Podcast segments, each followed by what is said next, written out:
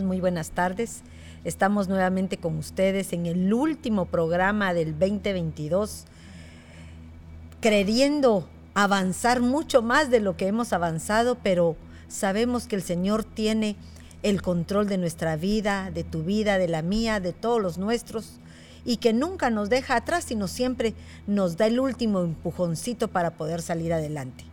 Nosotros hemos estado observando, aprendiendo, llenándonos de la palabra apostólica que estamos en espera de esa, de esa expectativa que tenemos cada uno de nosotros por saber qué es lo que nos va a deparar el 2023 para el año entrante.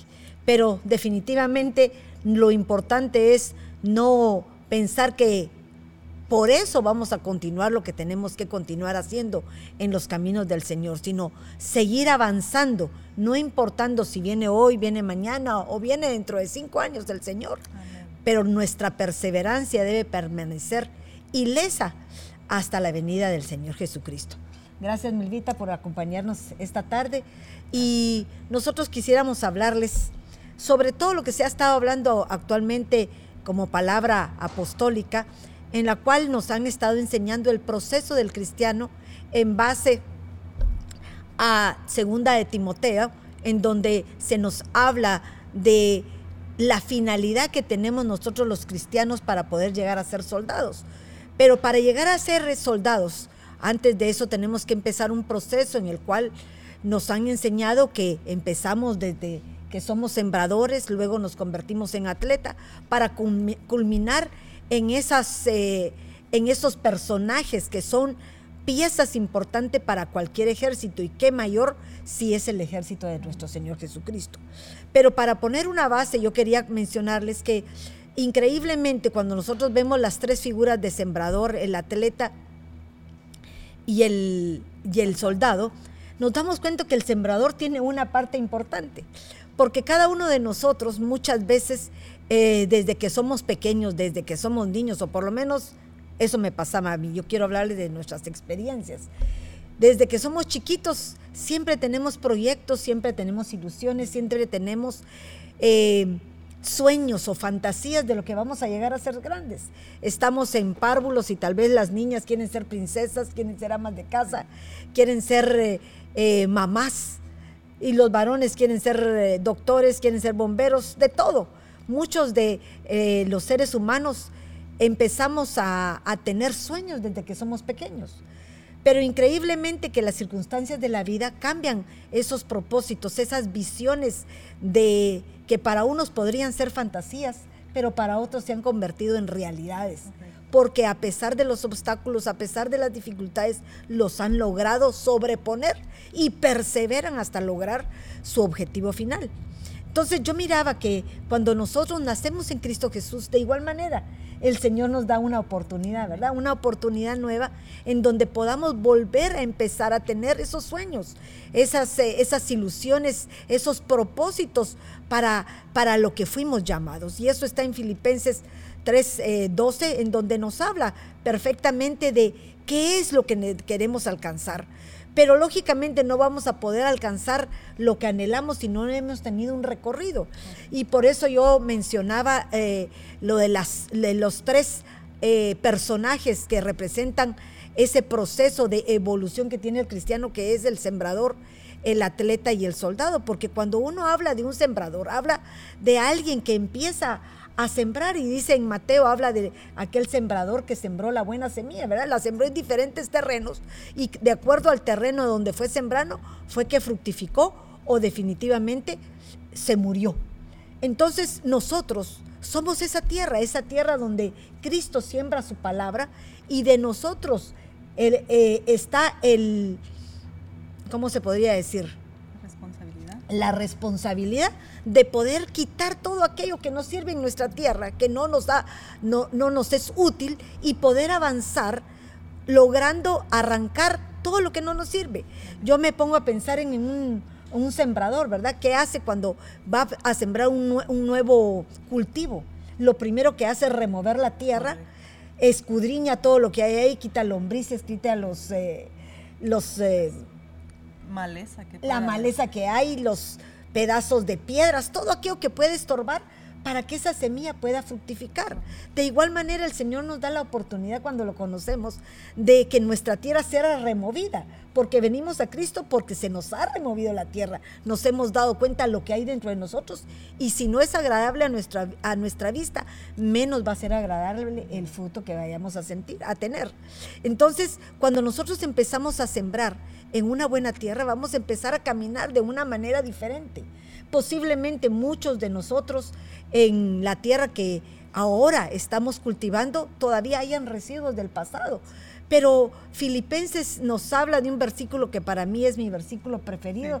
Eh, Melvita, que tal vez tú lo lees para que empecemos a platicar sobre esto. Dice Filipenses 3:12, no que ya lo haya alcanzado o que ya haya llegado a ser perfecto, sino que sigo adelante a fin de poder alcanzar aquello por lo cual también fui alcanzado por Cristo Jesús. Pero tenemos otra versión aquí que dice, con esto no quiero decir que yo haya logrado ya hacer todo lo que les he dicho, ni tampoco ya sea yo perfecto, pero sí puedo decir que sigo adelante luchando por alcanzar esa meta, pues para eso me salvó Jesucristo. Luchando. Luchando. Y miren esto qué hermoso, porque muchas veces no nos ponemos a pensar que cuando nosotros estamos en Cristo, todavía no lo hemos logrado todo. Estamos en una lucha constante de poder seguir perseverando, seguir imponiendo aún a nuestra propia carne, ¿verdad? Porque aún Pablo ahí dice, yo ya peleé con la carne, como quien dice, ya puedo decir que he, he sobrepasado los problemas de mi carnalidad, pero aún nosotros tal vez no creo que hemos llegado ni siquiera a los tobillos de, de él. Y entonces me doy cuenta que esa lucha, esa perseverancia nos hace primeramente reconocer quiénes somos y cómo estamos. ¿Tú qué querías decir de eso? Sí, eh, me gusta eso porque como, como usted dice, nuestra, nuestra lucha ahorita, hablando de aquí, porque cuando dice no que yo lo haya alcanzado, que haya llegado a ser perfecto, sino que sigo adelante pero al decir sigo adelante es como ese, ese atleta, ¿va, mami? Como usted ahorita está hablando de la tierra y a nosotros nos corresponde venir y hacer muchas cosas y este esfuerzo de un atleta, por lo que estábamos diciendo, requiere una disciplina muy grande también. El atleta, aquel que quiere llegar a una meta, tiene que esforzarse aún en la comida, decíamos hace un rato, ¿va? en la comida y, y yo pienso que, que al hablar Pablo aquí, porque él decía que él también eh, no daba golpes al aire, decía, sino que le pegaba su propio cuerpo. O sea, esto es, lo que nosotros tenemos que vencer nuestra propia carne para poder alcanzar la meta. Y fíjate que qué hermoso lo que tú dices, Melvita, porque muchas veces cuando uno es empieza en Cristo Jesús o aún cualquier persona que eh, sabe que la siembra va a tener una cosecha, nos enfrentamos a situaciones que después de una buena siembra de esfuerzo, de, lágrimas, de sufrimientos, ves el producto de aquello que sembraste, si es una, una cosecha fructífera. Pero muchas veces no es exactamente eso lo que tenemos que tomar para despilfarrarlo, ni para tirarlo a labor, sino aprendemos a discernir qué es lo que tenemos que tomar y qué es lo que tenemos que retener para que podamos continuar lo que hemos estado hablando ahorita, ¿verdad? Porque el atleta, por ejemplo, yo me le ponía a, Melba em, que acaba de pasar el mundial. y entonces vemos que hubiesen, hubieron muchos grandes eh, jugadores. Pelé, unas gentes, personajes inolvidables para muchos que saben de fútbol. Yo no sé mucho, pero los oigo. Un eh, Maradona y ahora un Messi que se retira, pero lograron lo que ellos han querido a través de todo el tiempo en el cual han permanecido en algo que se les fue llamado. Ellos recibieron la recompensa del mundo, ¿verdad? Más nosotros vamos a tener una recompensa ahí arriba que es eterna. Pero lo importante de todo esto es que cada uno pudo sembrar, pudo sembrar tal vez sufrimientos, porque para llegar a ser lo que eran, tuvieron que pasar situaciones que yo le decía a, a Melba que qué difícil es poder ser parte de un grupo y poder ser elegido como el mejor. Porque para poder ser elegido por el mejor es aquel que posiblemente eh, no quiso ser visto, pero demostró la calidad de lo que tenía. Y nosotros como cristianos muchas veces se nos olvida que delante del Señor no nos escoge el pastor, no nos escoge el diácono, no nos escoge nadie, sino nos escoge Cristo. Y Él es el que va a discernir qué es lo que hay en cada uno de nuestros corazones. Exacto, por lo que usted está diciendo, que tal vez a veces escondidito, ¿verdad? Hay una formación. Eh, en 2 de Timoteo 2.5 dice, y también el que compite como atleta no gana el premio, sino compite de acuerdo con las reglas. Y ese es un punto, va, que nosotros escuchando también lo que se nos ha estado enseñando, eh, vemos de que, de que hay reglas para poder entrar a una competencia. Entonces, si hay reglas, va a haber alguien que nos está dirigiendo. Y como nosotros, ah, porque el apóstol Sergio decía, ¿verdad? Que se pudiera ver aquí en un atleta que hay un entrenador. Y pasándolo nosotros a lo espiritual, ¿quién es el entrenador? Por supuesto podemos decir, ah, pues es el Señor, sí, pero Él ha dejado ministros que nos están guiando, que nos están conduciendo y nosotros lo que nos están pidiendo es una obediencia y de ahí va a partir todo porque eh, hablábamos ahorita con la madre de que, que, a Esther la hemos tocado en tantas veces, mamá, en los temas, pero dice en Esther 2.15, dice, cuando a Esther, hija de Abigail, tío de Mardoqueo, que le había tomado como hija, le tocó venir al rey, ella no pidió cosa alguna, sino lo que le aconsejó Egay, eunuco del rey, encargado de las mujeres, y Esther, dice, hallaba favor ante los ojos de cuantos la veían. En el 2.17 dice, y el rey amó a Esther, más que a todas las otras mujeres, y ella halló gracia y bondad en él más que todas las demás vírgenes. Y él puso la corona real sobre su cabeza y le dijo, y, le, la hizo reina, dice, en lugar de Basti. Pero ¿qué fue lo que ella hizo aquí? Era una competencia entre las mujeres y ella jugó de acuerdo a las reglas. Yo, ella se dejó conducir, en, primero por su tío, un ministro, después Egay, el Espíritu Santo, porque Él, nos enseña también, nos dirige. Y también podríamos pensar que eh, Mardoqueo, que era su primo, vino y la llevó, ¿verdad? La llevó porque muchas veces tenemos quienes nos enseñan la doctrina. Y aquel, este es el Espíritu Santo que podría ser el que nos va dirigiendo, o aún los que están a cargo de nosotros, que muchas veces es el diácono de doctrina, el diácono de servidoras, el anciano tal, que muchas veces nos dicen no aquí o sí aquí, y nosotros nos oponemos porque posiblemente pudiéramos saber más que ellos. Pero solo el hecho de la humildad de aceptar la jerarquía y obedecer nos hace aptos dentro del reino de los cielos, ¿verdad? Qué lindo. Pero lo lindo de este versículo, porque estamos hablando que dice Pablo, no que yo lo haya alcanzado o que ya haya llegado a ser perfecto.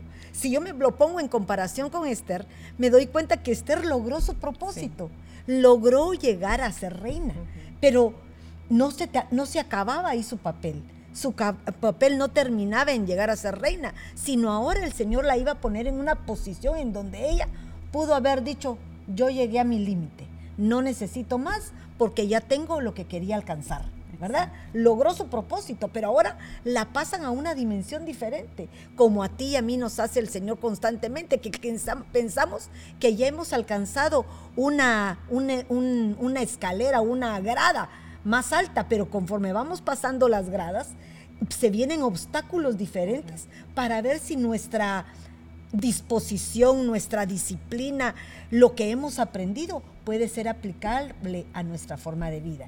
Porque yo veo que, por ejemplo, Esther llegó a ser reina, fue la que amó al rey sobre todas las doncellas que tenía. Pero ahora le toca a ella ya no preocuparse por ella. Miren, se cambió su nivel, su disciplina, el soldado por eso me gustaba esto, porque ahora como atleta ella pudo perseverar y llegar a su objetivo. Pero ahora pasamos a otra dimensión, a la dimensión de ser soldado. Y el soldado ya no se preocupa por ah, él mismo, sino ahora él da su vida por aquel propósito, por aquel objetivo. Nosotros, el salvar a la iglesia, el poder hacer que aquel perdido vuelva al redil, aquella oveja que no entiende, la hagamos comprensiva ante las cosas del Señor, aquel que está perdido como el hijo pródigo, lo hacemos regresar con lazos de amor aquí a la presencia del Señor. Mira eso, ya no te preocupas por ti mismo, ahora te preocupas por otro, lo que hizo Esther. Es que es lindo porque ella llegó al punto de decir, si muera yo, que muera. ¿Verdad? O sea, ya estaba ella muriendo por su pueblo y como usted dice, ella pudo haber dicho, pues yo ya soy reina, alcancé la corona, ya la tengo, pero ahora va por su pueblo. Pero eso es lo más lindo de todo, ¿verdad? Porque eh, en ella se pueden aplicar los tres, ¿verdad? Hubo un sembrador porque le sembraron la semilla, ella fructificó en su actuación como atleta cuando fue a la competencia, porque aprendió a ser sujeta, aprendió a ser obediente, aprendió a ser recatada, discreta. Ella no quiso eh, ser vista por lo que tenía afuera, ni con eso atrajo al rey, sino más que todo con lo que había dentro de ella, que es lo más importante para ti, para mí, delante del Señor, ser nosotros auténticamente y reconocer cuáles son nuestras deficiencias y cuáles son nuestras eh, áreas que debemos pulir para seguir mejorando. Es que es lindo porque aquí en Filipenses da como cómo se ve esto del, atleta e incluso esos niveles que usted está hablando, madre, porque dice, hermanos, yo mismo no considero haberlo ya alcanzado, pero una cosa hago, olvidando lo que queda atrás y extendiéndome a lo que está adelante. Y Pablo aquí está hablando de ese supremo llamamiento, que es el arrebatamiento, porque eso es lo, a lo que nosotros... Yo me pongo a pensar que si tan solo todos nosotros nos pusiéramos, eh, le decía yo a mi esposo, va cada vez que nosotros vamos a hablar o hacer algo, ¿qué consecuencia nos va a traer eso? Mirándonos, presentándonos en el tribunal del Señor, porque es ahí donde va a salir a luz todo. Y yo creo que si partimos de eso, como decía Pablo, no lo hemos alcanzado y vamos en pos de eso, porque Pablo de eso hablaba. Cuando tú actúas de una manera que no has logrado el final de lo que es tu propósito, quiere decir que no vas a dejar de perseverar en lo que anhelas. Porque si hablo, por ejemplo, de un jugador, lo que yo te mencionaba, de los tres personajes que para mí han sido historia En, el, mundo. Me veo a un Pelé que su récord llegó a ser lo que era sin cambiar su forma eh, que trasladó a, una, a, un grupo selecto de deportistas, porque ese hombre fue íntegro aún después de, la, de estar en la cancha. Pero un Maradona que fue uno de los mejores, lo idealizaron, pero su conducta no iba conforme a las disciplinas que tuvo que ejercer como deportista. Entonces su ejemplo como persona no iba de acuerdo al objetivo que él había logrado alcanzar. Pero ahora viene uno que es nuevo, fíjate qué lindo, que tiene que le anteceden dos personajes en donde él podría ver, bueno, ya logré mi propósito, logré ciertos eh, objetivos finales y me encantaba porque muchos comentaristas decían que que Messi tenía una peculiaridad, que él no quitaba la vista de la pelota, de su objetivo. Ah, Pero, ¿cómo lo podemos aplicar nosotros a nosotros como, como cristianos? Que muchas veces cuando nosotros cambiamos nuestra mirada a nuestro objetivo, que es Cristo Jesús, que es el arrebatamiento, ese supremo llamamiento, muchas veces nos vamos y empezamos a darnos cuenta que nuestra mirada empieza a perdernos y cambiar nuestra dirección hacia donde vamos. Lindo. Dice madre que yo tenía un verso aquí. Espero que sea este. Dice, por tanto, dice, puesto que tenemos en derredor nuestro tan grande nube de testigos, despojémonos también de todo peso y del pecado que tan fácilmente nos envuelve y corramos con paciencia la carrera que tenemos por delante correr con paciencia. Y dice, puesto los ojos en Jesús, el autor y consumador de la fe, quien por el gozo puesto delante de él soportó la cruz, menospreciando la vergüenza y se ha sentado a la diestra del trono de Dios. O sea, ¿cómo, cómo lo ve Pablo aquí? Y mira qué lindo lo que tú estás hablando, porque te estoy hablando de la mirada puesta en nuestro objetivo, ¿verdad? El que quiere lograr un propósito, perdónenme, se los aplico en lo literal con las cosas que estamos viviendo actualmente, porque los jugadores, si ponen su propósito como prioridad, logran su fin. El que quiere llegar a meter un gol, si no mueve su mirada en el objetivo, si no la mueve, llega a su propósito, sabe dónde va a ponerlo, dónde lo va a tirar, para que el que esté a su alrededor como equipo puedan cumplir el propósito que tienen. Entonces nosotros como cristianos tendríamos que poner nuestra mirada en lo que es nuestro objetivo, viendo a nuestro alrededor que hay otros que están poniendo su mirada en el mismo objetivo para que al trasladar la batuta, al trasladar la estafeta, podamos continuar para caminar en rectitud, en perseverancia, en lo que tú hablas, porque dice, despojándonos del peso. Ese peso, ¿qué es el peso? el pecado, todo aquello que el ser humano muchas veces eh, no concibe que tiene. Por ejemplo, las rivalidades, la envidia, el querer ser más visto que otros, todo eso es un peso. Y me encantaba porque yo estaba leyendo algunos comentaristas cabalmente sobre este, este versículo de Filipenses y mencionaba que en el tiempo de antes aquellos que corrían, fíjate que se les obligaba a que corrieran desnudos. Yo me ponía a pensar, ay, ¿cómo van a correr desnudos? Pero me imagino que deben haber tenido algún como taparrabo, algo que le cubriera su... Esa es mi forma de pensar, por supuesto no lo dice ahí, pero decía que al corredor se le obligaba a correr desnudo para evitar que algún peso le evitara cumplir, llegar a su objetivo final.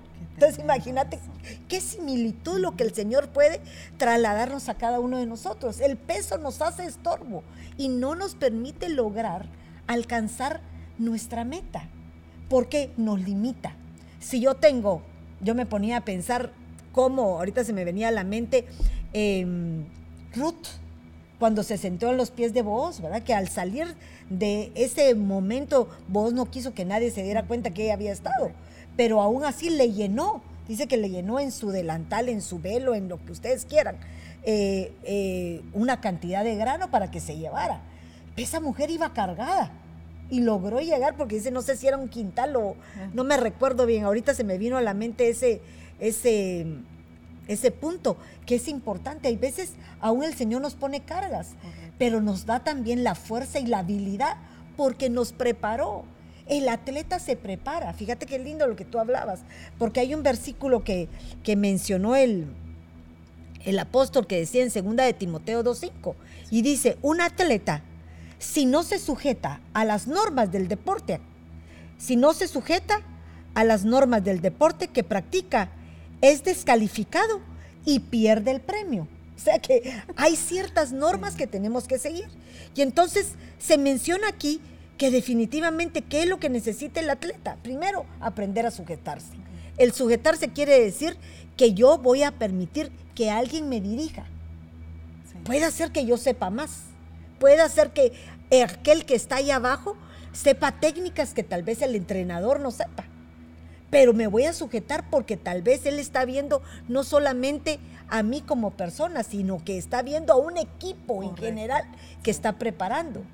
Y yo me ponía eh, y pienso, por ejemplo, un atleta empieza a provocar en él una disciplina a nivel de su propio cuerpo. Porque cuando nosotros como atletas, por ejemplo, y digo atletas porque tenemos que mm, aprender a a contenernos de algo que no debemos hacer, ¿verdad? El atleta no puede comer de todo.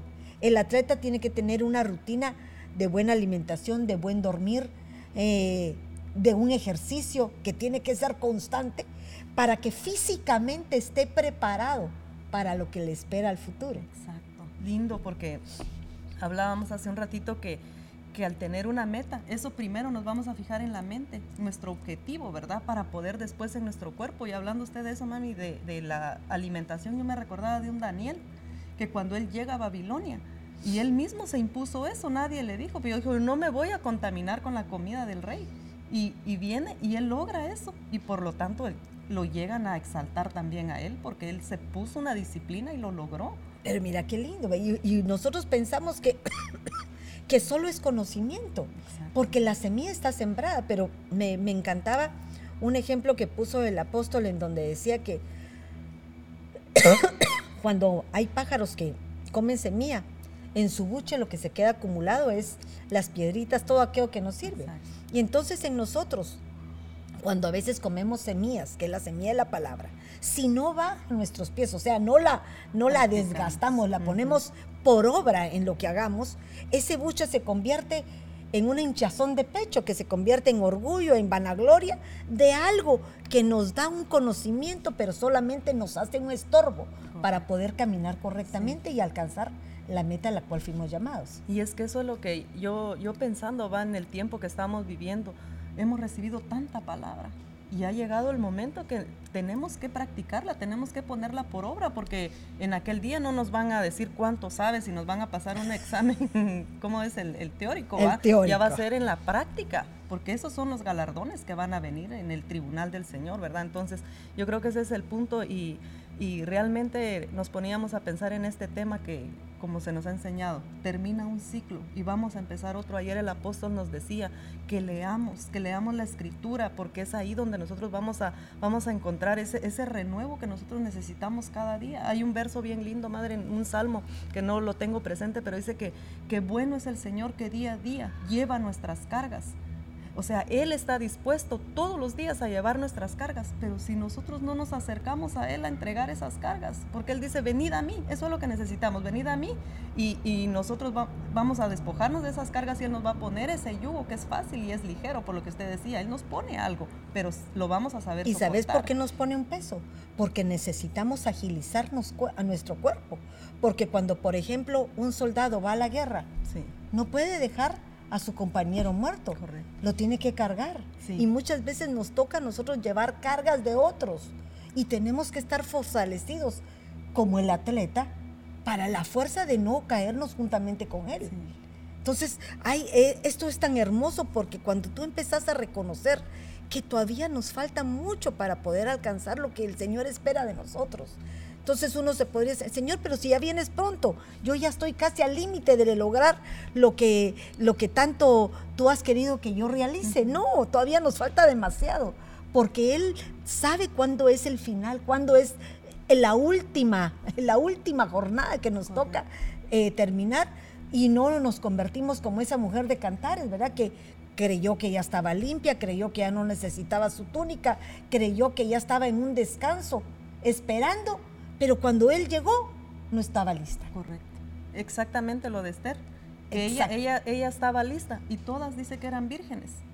Pero no necesariamente como eran vírgenes, se, habían guardado, pero no habían actuado, creo yo. No habían seguido las reglas que se les estaba. Dejaron que fluyera más su carne. Fíjate, su, su, carne, porque me gustan estos aretes más eh, frondosos, me gusta el pelo largo colocho. O sea, las superficialidades que no estoy diciendo que sean malas, pero conforme vas creciendo en Cristo te vas a dar, dando cuenta de que hay cosas que no valen la pena ponerlas en primer lugar, sino que reconocer quiénes somos y cómo estamos. Porque mira lo que dice aquí, no que yo haya alcanzado todo, le está hablando un Pablo, un apóstol, un hombre que perseveró, se sacrificó, pasó hambres, pasó riquezas, estuvo expuesto a cuánta cosa. Y todavía se da el lujo de decir que no que lo haya alcanzado todo, o sea, todavía le hace falta. Y nosotros que ni siquiera podemos decir que tenemos la mitad de lo que él vivió, muchos decimos que ya hemos alcanzado todo. Y en el momento en donde decimos que ya hemos alcanzado todo, es cuando el Señor manda la prueba y somos reprobados. Y es que como, como se nos ha dicho, ¿verdad? No es cómo empezamos, sino cómo vamos a terminar. Y yo creo que ahorita estamos en el nivel medio, si bien nos va a mí, en el nivel medio, ¿va? Porque muchas veces cuando ya llegamos a un punto, como dice usted, nos descuidamos. Por ejemplo, hablando de alguien, ¿va? Que está jugando, que vamos a poner el fútbol, no estamos hablando de fútbol y no sé mucho de eso, pero se puede distraer alguien que va con la pelota y empiezan aquellos aplausos y todo se detiene y se pierde la jugada. Entonces muchas veces nos puede pasar hacia nosotros también. Y fíjate, mira qué lindo lo que tú decís, porque hay muchos que llegan la pelota y por lucirse ellos, en lugar de combinarla aquel que puede meter y hacernos ganadores al equipo, pierde la oportunidad de poder ser exaltado como equipo y se pierde él aún la irresponsabilidad de lograr un propósito a la cual eran llamados. Sí, porque nosotros hablando ya como equipo va el cuerpo de Cristo, todos somos miembros de un mismo cuerpo. Y cuando alguien está así, lo que hace es aislarse, man.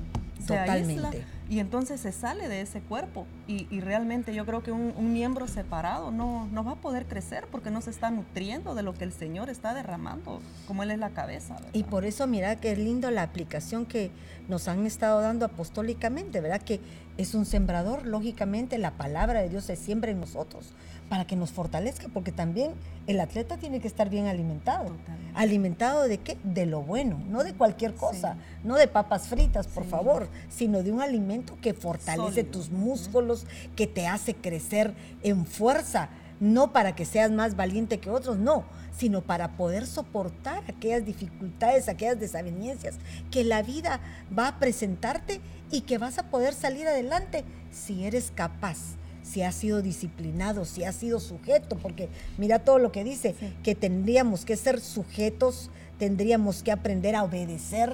Y qué difícil es eso, ¿verdad? Para todos, porque muchas veces eso es lo que, que no, no queremos hacer, obedecer lo que teníamos. Mira, aceptar normas.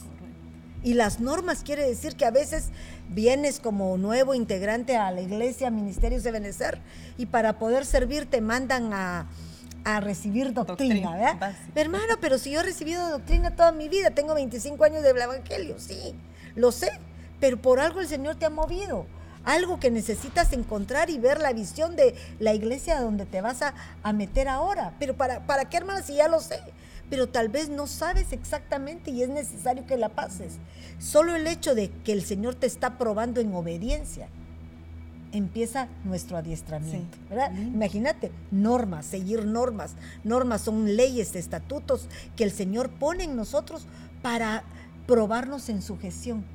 En el mal que el pueblo perdió la oportunidad de estar en el Edén, que fue la desobediencia. La desobediencia. Lindo, porque hablando de una Ruth también, que yo creo que la están mencionando ahorita el apóstol, va, pero cuando ella decía, cuando Noemí le dijo, regrésate, y ella le dijo, no, donde tú mueras, hasta, hasta ahí llegó, va, ahí voy a morir yo.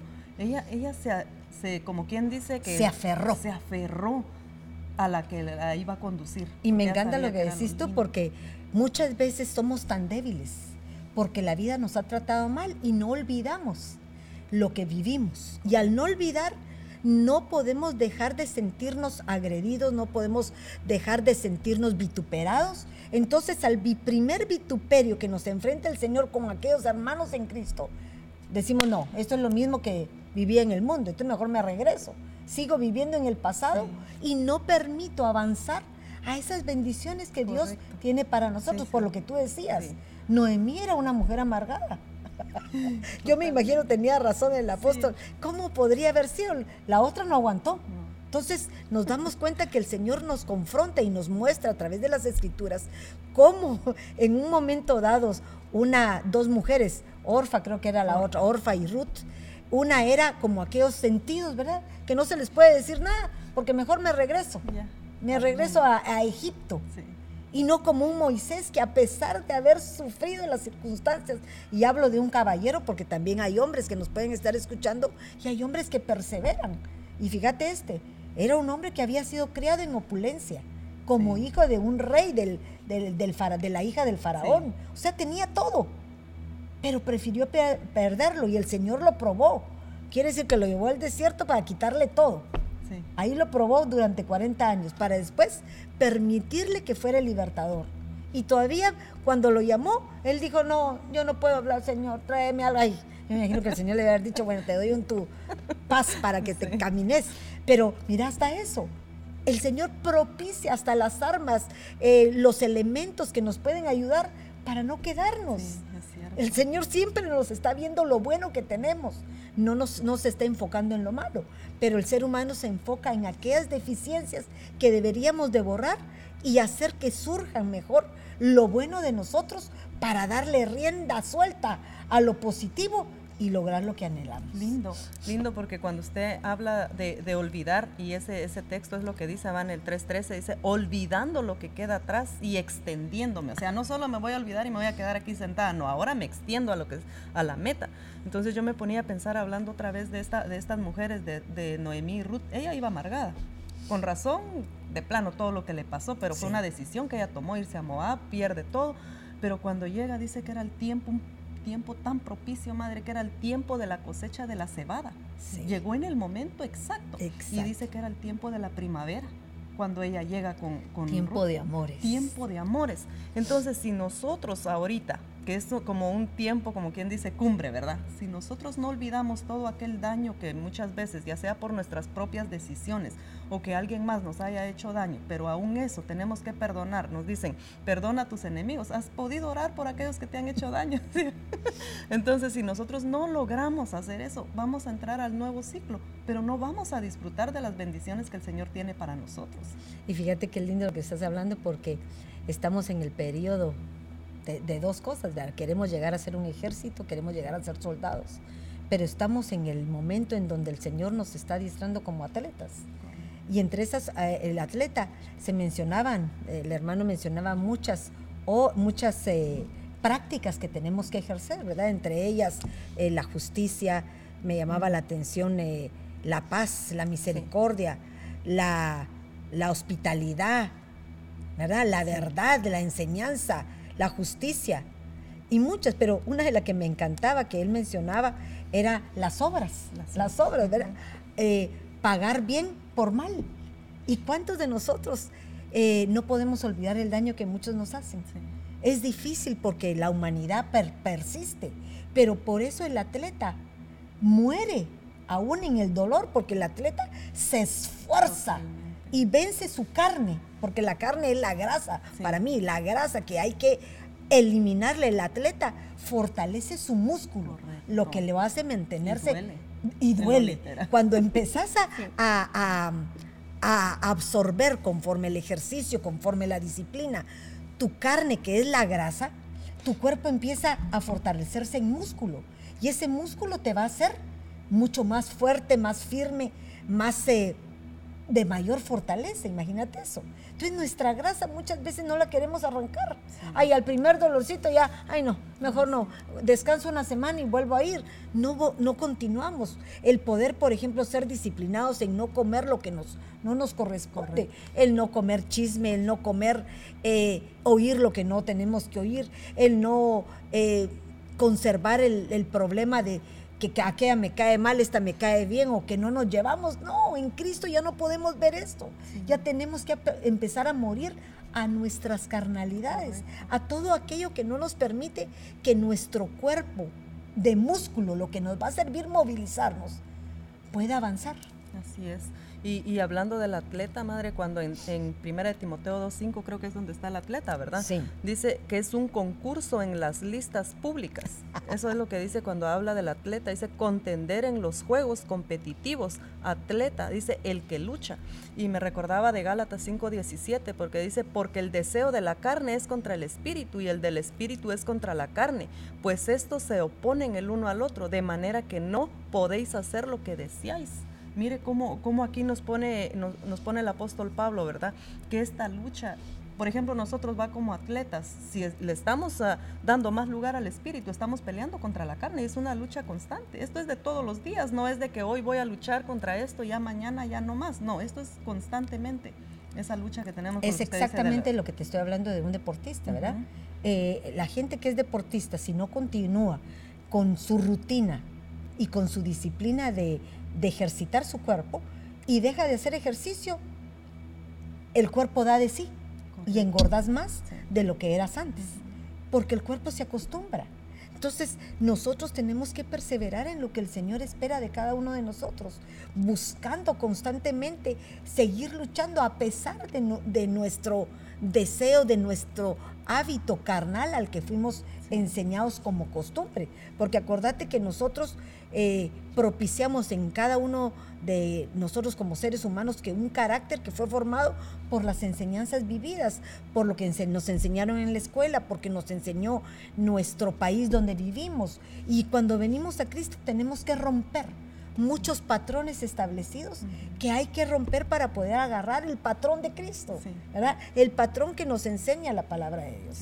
Y, y, de veras que solamente va a ser alimentándonos de la palabra, alimentando ese hombre interno que nosotros tenemos, ¿verdad? Y despojándonos del viejo hombre. Pero solamente va a ser nosotros una disciplina, como le dijeron a Josué, de día y de noche vas a meditar en este libro, ah, ¿verdad? Que no sea parte de ti. Entonces yo creo que, que es un esfuerzo que nosotros debemos hacer y, y vale la pena madre, si estamos enfocados en lo que vamos Fíjate que algo muy lindo que muchas veces como cristianos creemos que leer la palabra, levantarnos a orar todos los días, eh, estar solo pensando en las cosas, no es nada más eso, porque eso es parte de un, alimento que necesitamos, pero más sería ponerlo por obra, ¿verdad? poner por obra todo lo que tú pides. Ya no pidas tanto por ti, pida por tu hermano, por aquellos que todavía no han alcanzado ni siquiera un poquito de, lo que el Señor espera en cada uno de nosotros, porque definitivamente somos un mismo cuerpo. Y si mi hermano le es deficiente en, algún área, que lo ayude, ¿verdad? Porque eh, si una mano se desarrolla más que otra, hacemos un cuerpo deformado.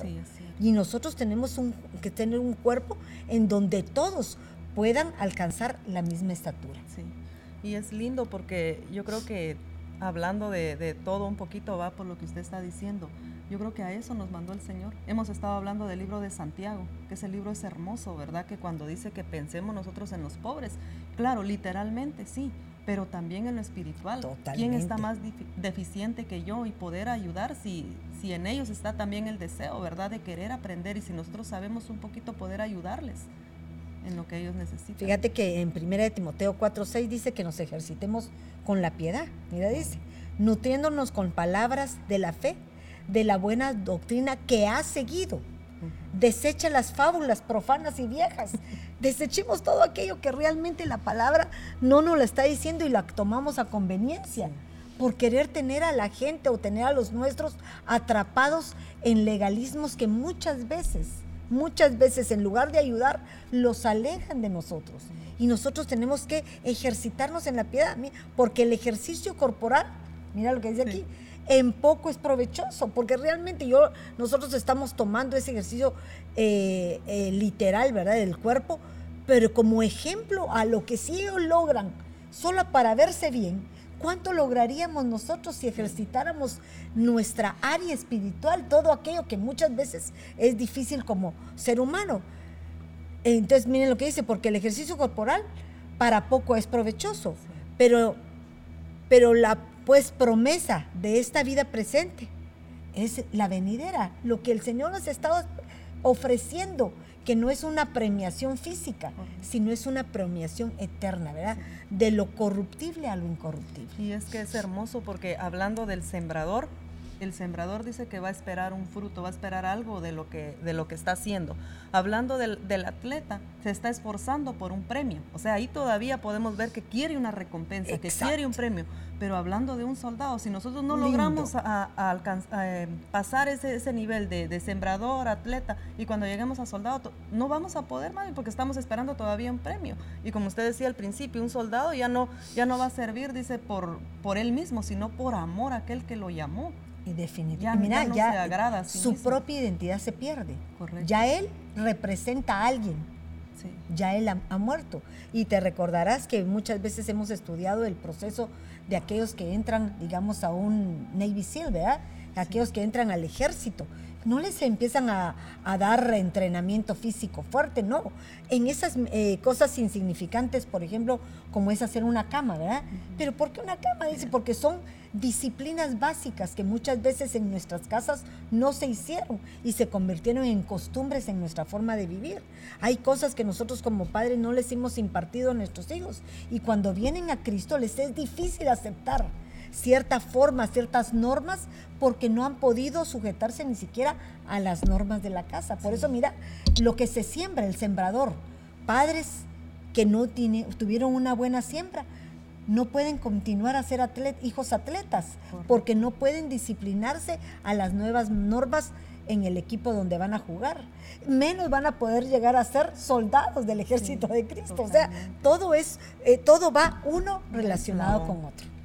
Es que sí, porque usted hablaba también de cuando venimos al Señor Jesucristo, nosotros venimos a un nuevo nacimiento y empezamos como niños. Y qué bonito sería ¿va? que desde cuando nosotros empezamos esa formación nos dejáramos guiar, empezáramos ese crecimiento, esa obediencia, esa sujeción. Yo creo que al poco tiempo nos arrebata el Señor si seguimos las normas a como son. Mira lo que dice Filipenses 3:7, ¿verdad? Pero cuántas cosas eran para mí ganancia, ¿verdad? ¿Cuántas cosas nosotros hemos vivido en el mundo que creíamos que era lo, lo que nosotros habíamos sembrado, lo que nosotros habíamos fructificado, el esfuerzo con tus manos de tu trabajo, que al, al caminar ya llegar a Cristo te das cuenta que no nos sirven de para nada, ¿verdad? Porque dice aquí, pues cuántas cosas eran para mi ganancia, las he estimado como pérdida por amor al Señor.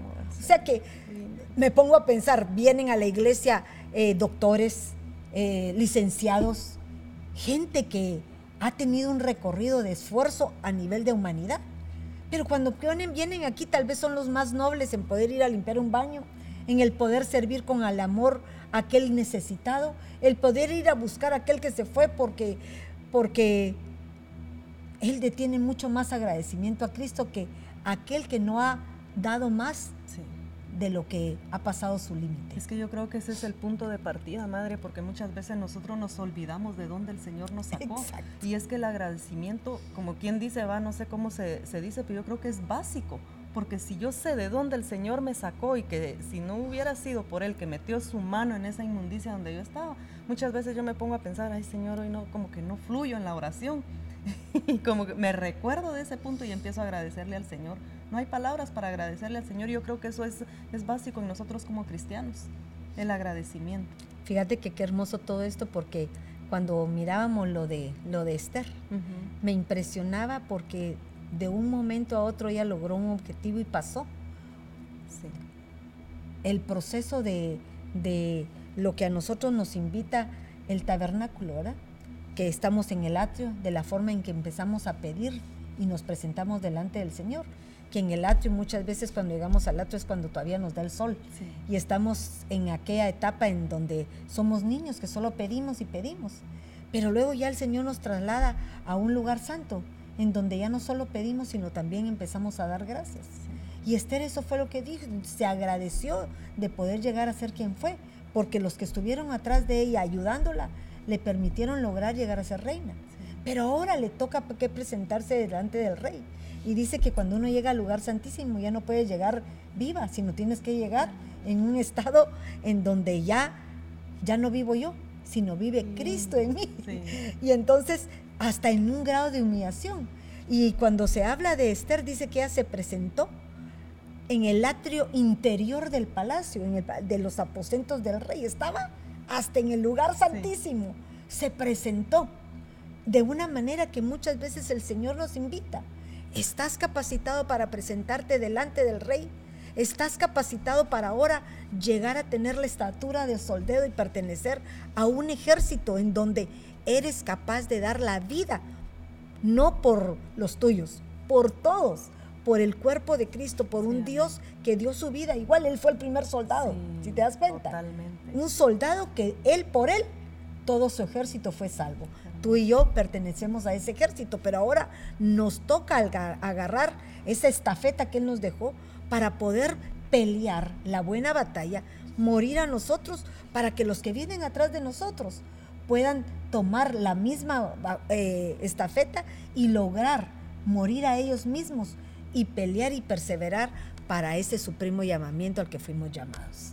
Sí, definitivamente. Y, yo creo que, volvemos un poquito atrás, dijera, ¿verdad? Pero cuando dice Pablo, olvidando lo que queda atrás. Entonces yo pienso que, ese olvido, como hemos hablado, muchas veces hemos pasado tantas situaciones difíciles y de los mismos errores vamos a aprender. Totalmente. Pero si nosotros seguimos, porque este olvido dice que es como, ya no nos vamos a enfocar en ese dolor, sino que ahora me voy a enfocar en lo que está adelante. Hablando de un Pablo, yo creo que él se hubiese detenido si se queda pensando en lo que pasó con Esteban. Porque yo creo que eso a él, para él fue algo bien, bien tremendo, mirar cómo lo estaban apedreando, porque él dice que consistió, consintió la muerte de Esteban. Su carne pudo haberse traumado a nivel Totalmente. Yo creo que ahí se muere.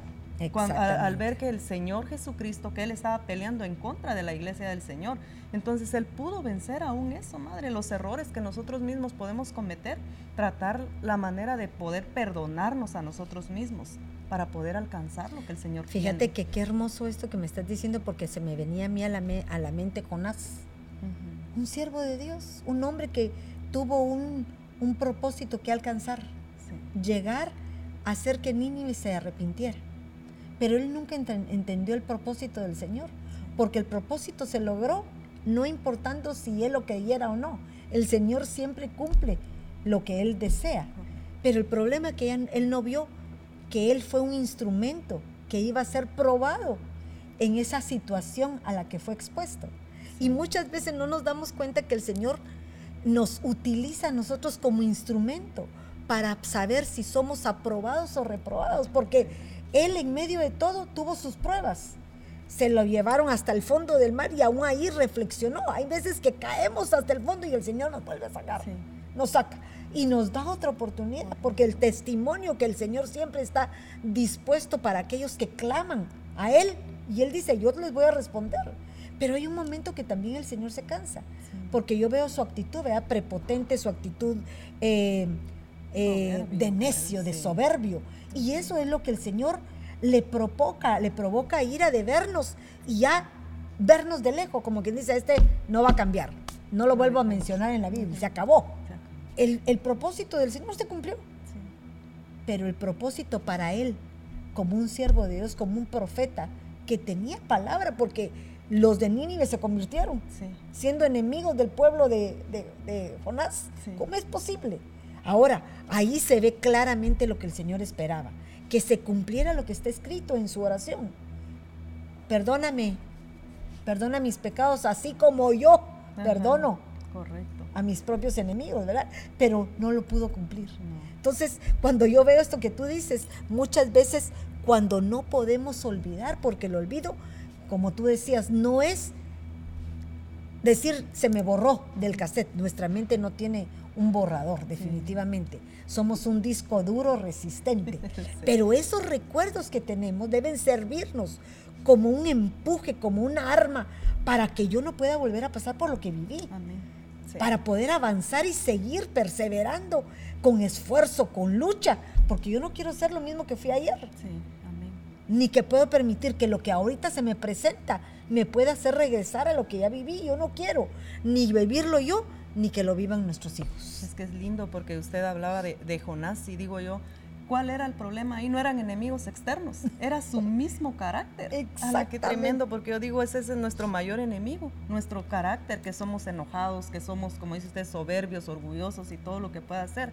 Entonces es ahí donde yo creo que debemos de trabajar más. Yo me recordaba de, David en el Salmo 103 que él ministra su alma, él recordándole a su alma todas las bondades que el Señor le ha dado, mientras que aquí eh, ministrar nuestra alma para olvidar las cosas.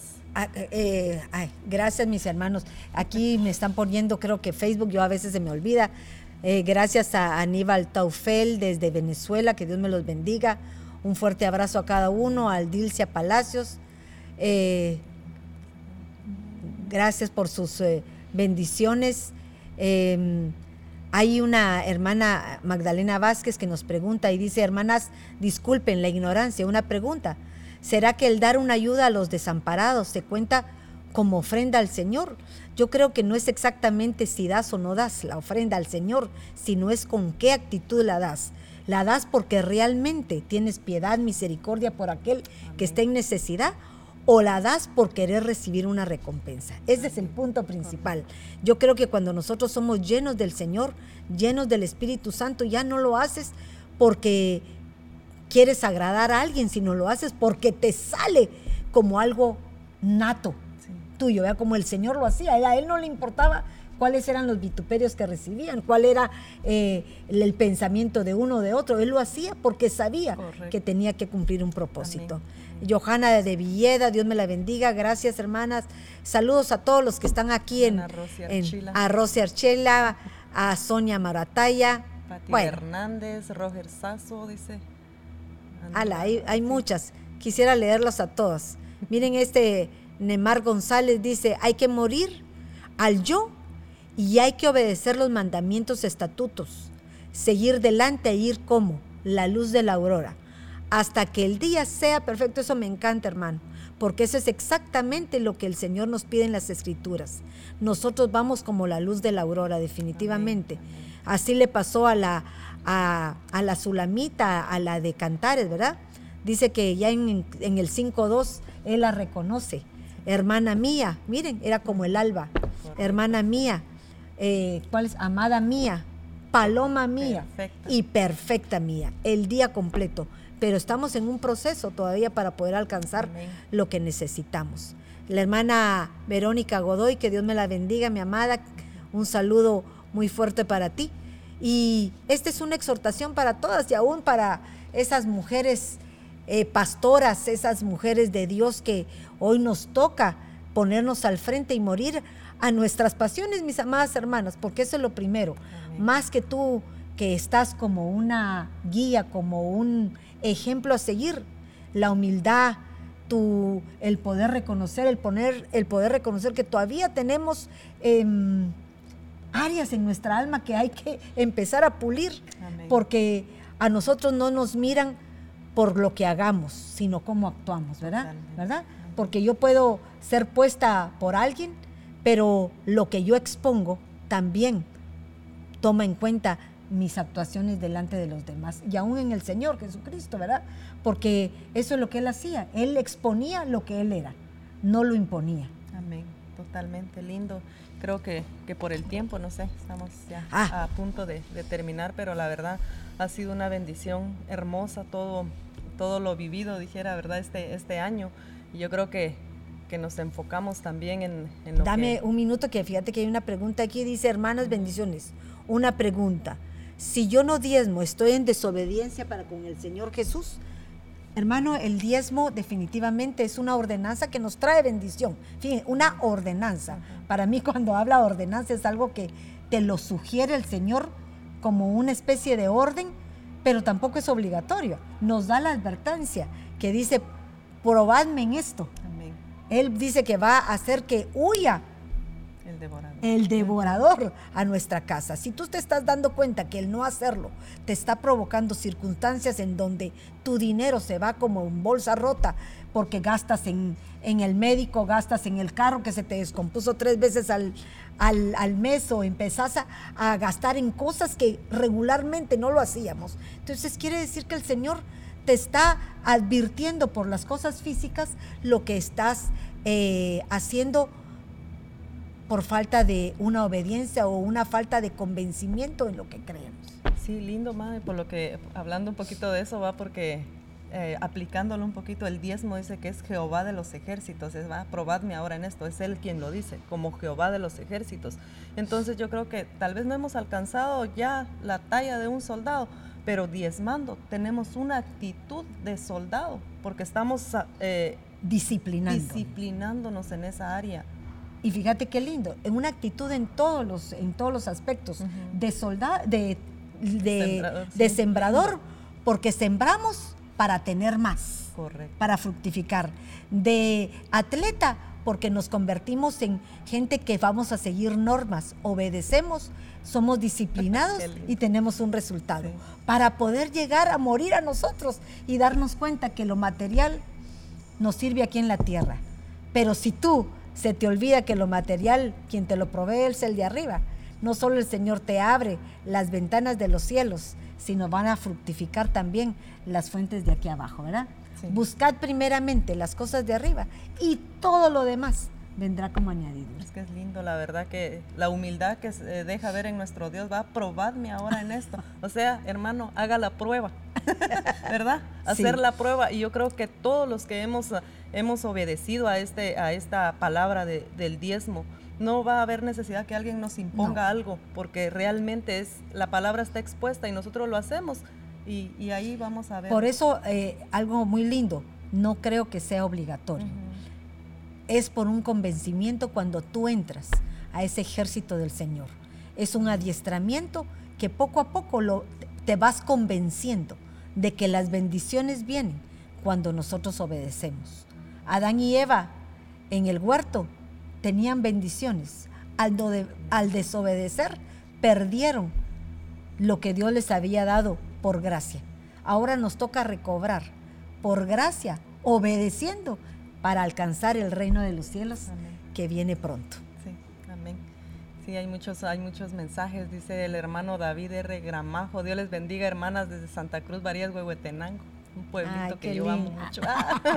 y dice Antonio Guardado, gloria a Dios. María Hernández, Dios les bendiga, hermanas en Cristo. Magdalena Márquez, sí, sí diezmaba. Y hermana Edna Díaz dice, para aquellos que permanezcan en la batalla llegará un día alegre de bendición. Aquí el Señor dirá, bien buen siervo y fiel, Mateo 23, 23, Reina Valera, dice. Su Señor le dijo, bien, buen siervo y fiel, sobre poco has sido fiel, sobre mucho te pondré, entra en el gozo de tu ah, Señor. Hermoso. hermanas. Gracias, Edna. Hermanas amadas, no nos queda más de decirles que este año, en una semana se nos acaba, pero no se nos acaban las bendiciones y la grandeza de lo que la palabra de Dios constantemente nos da buenas nuevas para que tú y yo podamos seguir escudriñando y creciendo en las cosas espirituales. Tenemos mucho por qué caminar y mucho por qué perseverar, mucho por qué habituarnos y establecer nuevas disciplinas en nuestra vida. Pero empecemos. Hoy empieza enero y creo que Muchos de nosotros empezamos con muchas propuestas, pero no las dejemos en el aire, sino hagámoslas eh, vivas en cada uno de nosotros para poder alcanzar lo que el Señor quiere que nosotros alcancemos, ese supremo llamamiento. Que Dios me las bendiga, que el Señor nos traiga una proclama profética de bendición a cada uno y que sigamos viviendo lo que el Señor nos dio este año, un año de reivindicación, un año en el cual pudimos reconocer lo que somos, quiénes somos y que aquel que lo hizo ha sido juzgado y ha tenido una nueva oportunidad. Que Dios me los bendiga y muy feliz noche. Bendiciones.